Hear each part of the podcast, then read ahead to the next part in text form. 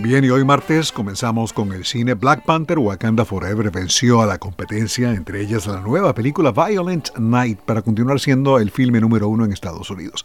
En su cuarto fin de semana de estreno, la secuela de Black Panther sumó casi 18 millones de dólares, lo que eleva sus ingresos en Estados Unidos a 394 millones de dólares para el 6 de diciembre.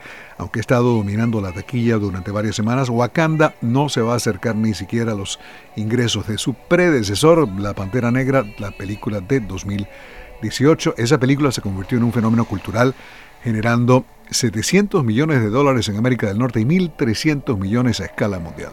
Violent Night lleva recaudados 20 millones de dólares internacionalmente. El próximo blockbuster será Avatar The Way of Water, que se estrena el 16 de diciembre.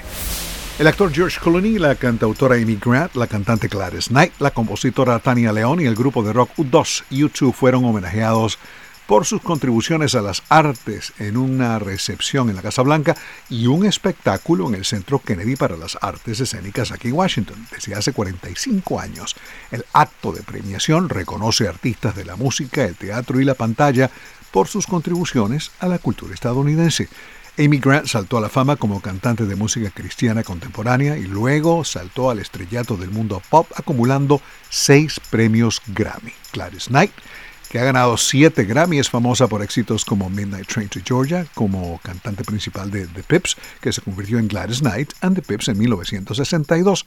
Tania León, nacida en Cuba, es directora de orquesta y compositora, cuya pieza orquestal Stride ganó el premio Pulitzer de Música 2021. El tributo final de la velada fue para la banda irlandesa U2, la cual ha ganado 22 Grammy y pertenece al Salón de la Fama del Rock and Roll. El programa Kennedy Center Honors se va a transmitir por la cadena CBS el 28 de diciembre. Hoy nos despedimos con un tema escrito para la película James de 1934, un filme visualmente perfecto. La canción ha sido interpretada, entre otros, por Frank Sinatra, The Voice, Art Garfunkel, Jeremy Jackson, Carmen McRae, George Benson, Carly Simon, Boyce II Men, Billie Holiday, Cliff Richard y Michael Bublé. La versión que más nos gusta es la de 1958 de The Flamingos, que al año siguiente llegó al puesto 11 de las 100 calientes de Billboard. La revista Rolling Stone clasificó esta versión de Los Flamingos en el puesto 158 de las 500 mejores canciones de la historia. Alejandro Escalona, Voz de América.